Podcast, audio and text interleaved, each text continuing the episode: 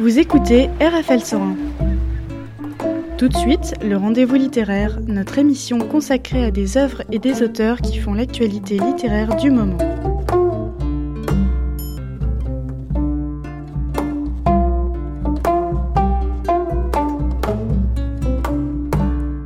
Bonjour, je suis ravie d'être en compagnie de Christian Gouin. Bonjour. Le plaisir est pour moi également. Alors un écrivain du coin aujourd'hui qu'on reçoit, parce que vous êtes euh, de la région de l'Indre-et-Loire, on peut dire? Oui, quasiment limitrophe, originaire du Poitou, de Châtellerault, oui, tout à fait. Alors on vous reçoit pour euh, votre euh, nouveau ouvrage ou premier ouvrage? Premier, première édition, Même si premier ça fait roman. longtemps que vous écrivez. Exactement. Alors La vie dans les confins aux éditions Ciné Laurent. Tout à fait, oui. Oui, c'est une première publication. La vie dans les confins, euh, vous l'avez écrit à partir du, du confinement ou vous avez trouvé Alors, le temps de l'écrire Le, le roman, euh, l'idée du roman, l'argument du roman a débuté avant euh, ce qu'on appelle le, le premier confinement, effectivement. Point de départ, comme je l'ai écrit sur la, la quatrième de couverture, c'est une inspiration qui vient de d'un film de Jeff Nichols, Take Shelter. Bon, ça a été un, un argument au départ ténu, assez fragile, mais qui a pris qui a pris forme au fil du temps, Euh, étant euh, comment dire curieux, euh, cherchant à sonder un petit peu les désordres du monde. Il m'a semblé nécessaire de, de placer dans un futur relativement proche euh, cette expérience des confins, c'est-à-dire cette expérience de, retraite et de réclusion qu'un père et qu'une famille souhaitent euh, ardemment faire jusqu'à euh, jusqu'à une forme de péril qui va s'annoncer et qui va s'accentuer par la suite. La première de couverture, c'est des persiennes. On, on sent tout de suite un, un endroit clos. Exactement. Oui, puisque la, famille en question simule un déménagement, se réfugie euh, dans son sous-sol après avoir euh, pris toutes les précautions nécessaires pour- mener une vie en autarcie. Et ces persiennes, effectivement, suggèrent euh, d'une part la fermeture et, si possible, une écoute sur le monde extérieur malgré, malgré le retrait et la distance qu'ils ont souhaité prendre. Alors on est en 2037. C'est le premier jour, deuxième jour, Oui. ça se suit. Ça, commence comme un journal de bord du Ouais. père narrateur qui, qui souhaite tenir donc euh, le journal euh, quotidien et domestique de cette expérience. Il évoque les raisons de ce, de ce retrait de- et de ce refus du monde en réalité, et jusqu'à ensuite euh, évoquer de manière rétrospective par des souvenirs des, catastrophes, euh, des périls, des, secousses, des soubresauts qui ont ébranlé la planète et qui ont justifié à ses yeux, bien sûr, ce repli. Il y a un chapitre, l'âge 111, Nuit du 8 mai 2038, c'est le dialogue des spectres. J'ai eu l'impression de lire du Victor Hugo par moment. Ah bah c'est extrêmement gentil de votre part. euh, C'est- c'est la danse des spectres située aux confins de l'invisible, là où résonnent les échos de la bouche d'ombre. Alors oui, la bouche d'ombre dans les dans les contemplations, en effet, oui, vous me rappelez effectivement une lecture euh, que j'aime particulièrement, oui. Oui, alors ce dialogue des spectres, effectivement, euh, si je si je m'en souviens suffisamment bien, c'est une sorte de d'introspection, de regard intérieur que, jette le père narrateur au moment où il sent cette expérience euh, s'entamer et s'effriter, parce qu'il sent ses proches, euh, comment dire, s'éloigner, et il, il devine ou il pressent tout au moins que que, ce- que cette expérience va être dramatique, voire tragique, sans, sans pour autant dévoiler la fin, bien entendu. Alors ça fait écho bien sûr à, à notre monde euh, actuel, hein, il y a beaucoup de thèmes. euh. On va faire une pause musicale. Et alors Tout votre choix, euh, Christian Gouin, Alors mon choix s'est porté sur euh, sur un artiste que, que j'aime tout particulièrement et que je suis depuis euh, depuis que je suis adolescent. Il s'agit de Bernard Lavillier dans son dernier album euh, Le cœur du monde, le titre phare, même si d'autres titres de cet album sont tout aussi intéressants bien sûr. C'est une chanson récente euh, qui illustre à merveille euh, votre récit. hein, parce qu'il commence, euh, j'entends le cœur du monde battre de plus en plus fort, celui des multitudes et de la solitude. Oui, il m'a semblé effectivement que ce titre pouvait faire écho de façon assez juste euh, sur le roman. En Alors effet. on écoute tout de suite.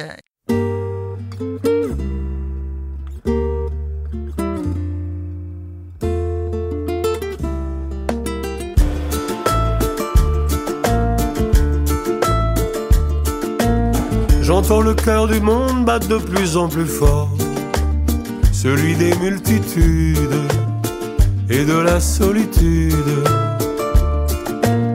le croise de plus en plus la haine, la peur, la mort. C'est presque une attitude, ça devient l'habitude. Quand nos amours n'auront plus cours sous ce soleil énorme, alors viendra le compte à rebours sur ses désirs brûlés. Sur ses désirs brûlés.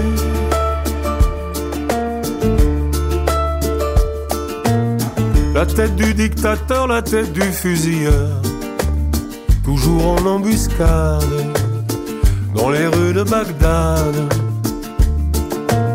Si la démocratie peut tomber en dix heures, si les banques surnagent, attendant le naufrage, alors nos amours n'auront plus cours sous ce soleil énorme. Tu ne pourras plus faire demi-tour, enchaîner, enchaîner, enchaîner, enchaîner.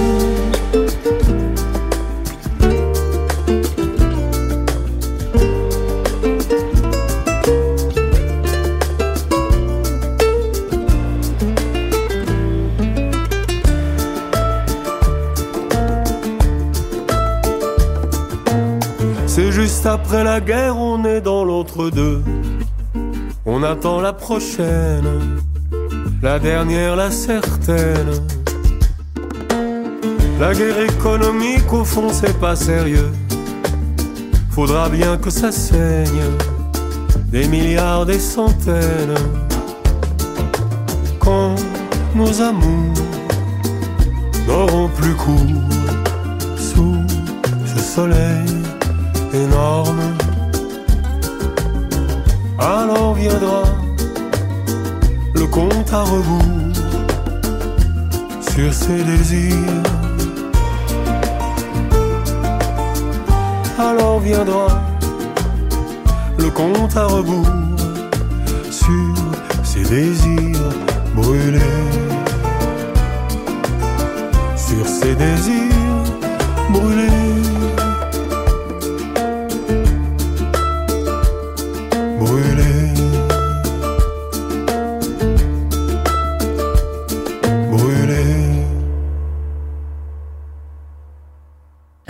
Retour avec euh, Christian Gouin pour son ouvrage euh, La vie dans les confins.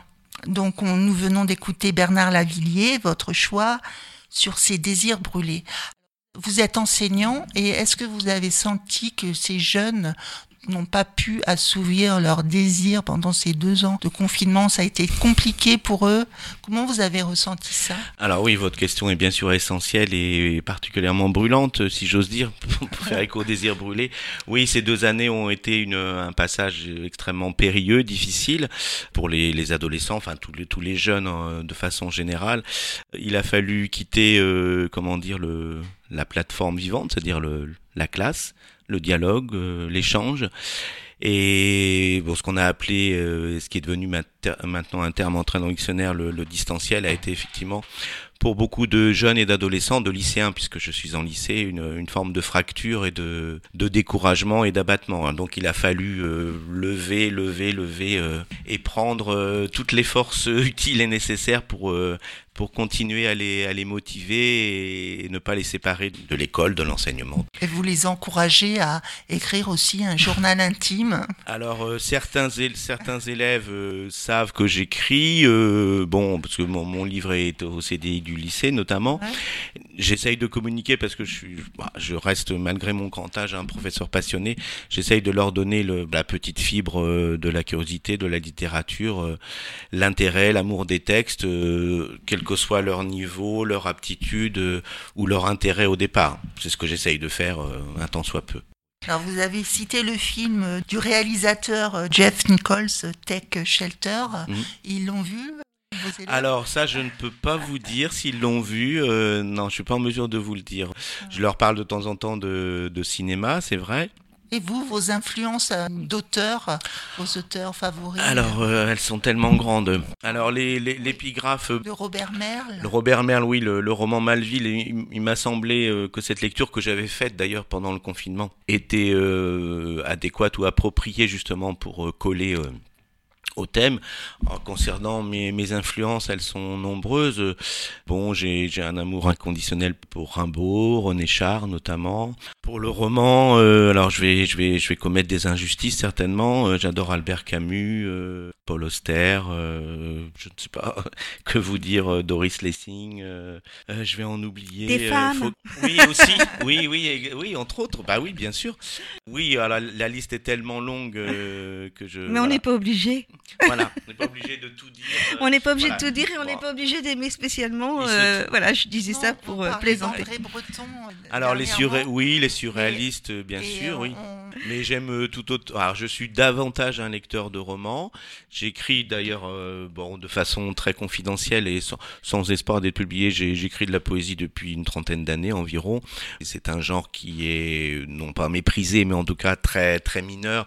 Et j'ai pas j'ai pas osé ou j'ai pas souhaité jusqu'à présent faire publier ma poésie. Euh, je me consacre essentiellement au roman euh, depuis de nombreuses années désormais. Ce qu'on dit euh, par rapport aux élèves en ce moment, euh, il y a toujours des, choses qui sont dites et moi je trouve ça assez affolant qu'on parle des élèves comme ça.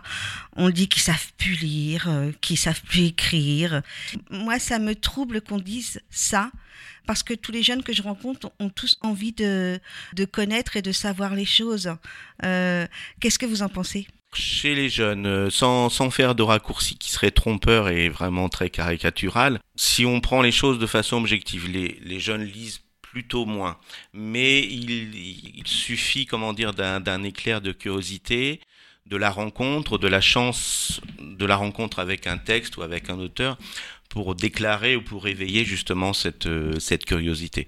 Moi, je, je sais que, à titre d'exemple, hein, c'est c'est sans la moindre prétention, Justement, vous parliez des auteurs, j'adore Laurent Godet, hein, qui est Mm. l'auteur vivant et romancier français que j'adore par-dessus tout. Et j'ai étudié Eldorado, La mort du rat de Songor, et j'ai constaté sur des classes de seconde et y compris de première que ces textes euh, éveillaient vraiment un intérêt, une curiosité, par, même si le, le style est parfois, je parle de la mort de Songor, un style flamboyant, lyrique, exalté, mais que le caractère, par exemple, épique, humain, ou, ou voire humaniste du texte, les pouvait les, vraiment les intéresser. Est-ce que vous, les professeurs, je dis vous, les professeurs en général, est-ce que vous, vous leur posez des questions sur ce que eux, ils aiment?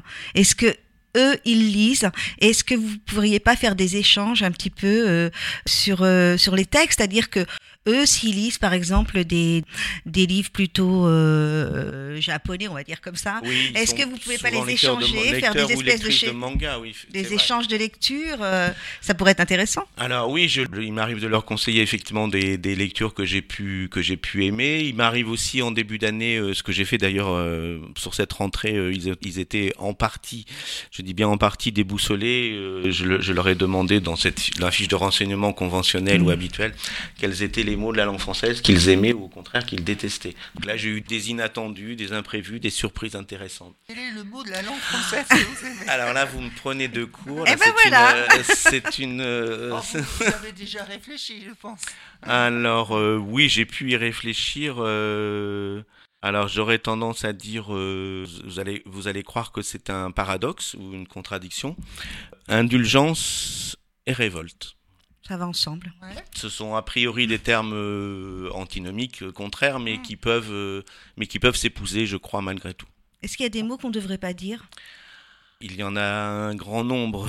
Oui, mais alors on va raccourcir. Bon, si, si on doit faire un tiercé plus ou moins gagnant, euh, exclusion, racisme, euh, injustice.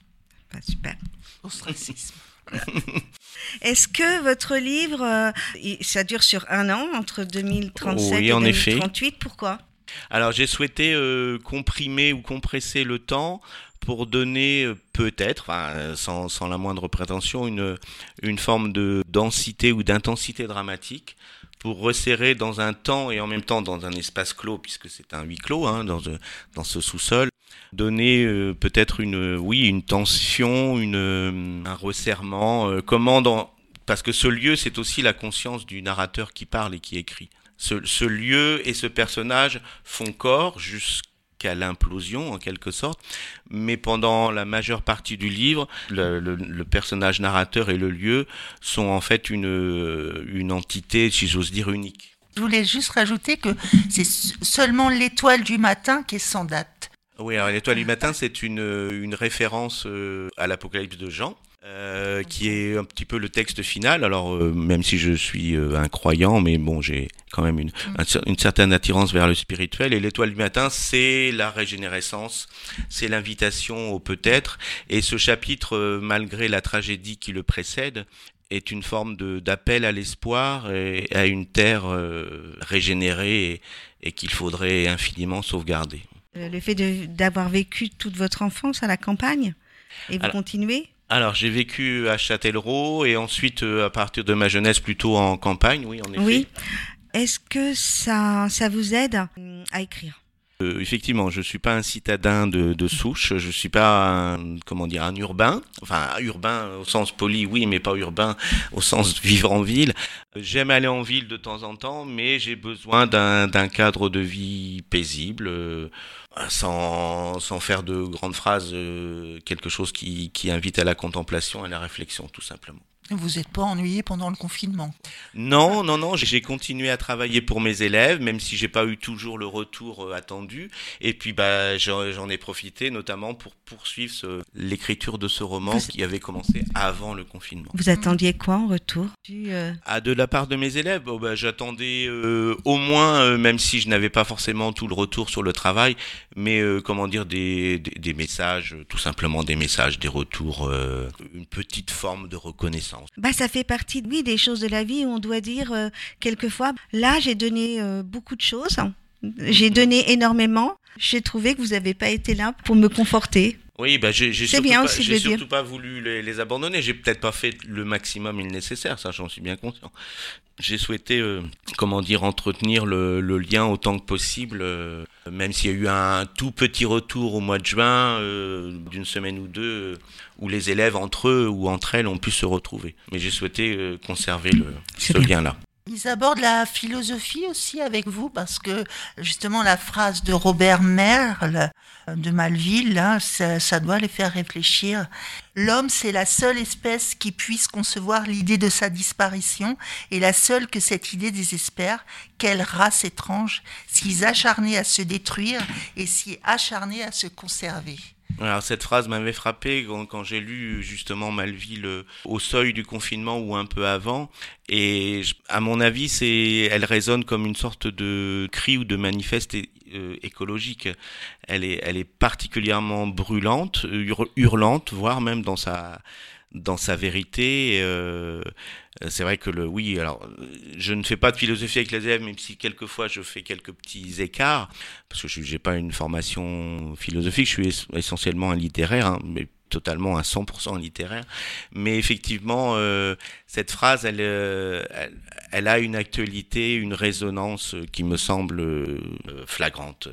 L'homme se sert et s'est servi de la terre abondamment, aveuglément, jusqu'à ce qu'il s'aperçoive que cette, euh, cette terre dépérit, ou allait dépérir, et dans son inconscience ou dans sa course à l'aveugle, euh, il regarde les, les miettes qu'il reste, qui lui restent. Alors, on va terminer sur un, un passage euh, si vous voulez. du livre. Dans le chapitre Le chant du cygne, qui évoque notamment la pandémie, qui marque le retour euh, inespéré à la vie. Dans la planète, crevant ses plaies ou cousant ses cicatrices, inventant ses convalescences, la nature respira pour un temps plus librement, desserrant son étau, soufflant pour un répit épanoui. On entendit un vrai et grand printemps cueillir ses promesses dans un concert coloré et rajeuni.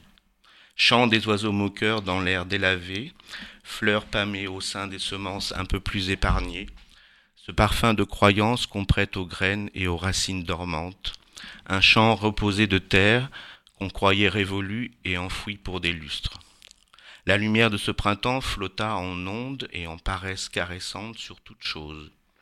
une paix et une jeunesse ravivées au saut de l'atmosphère.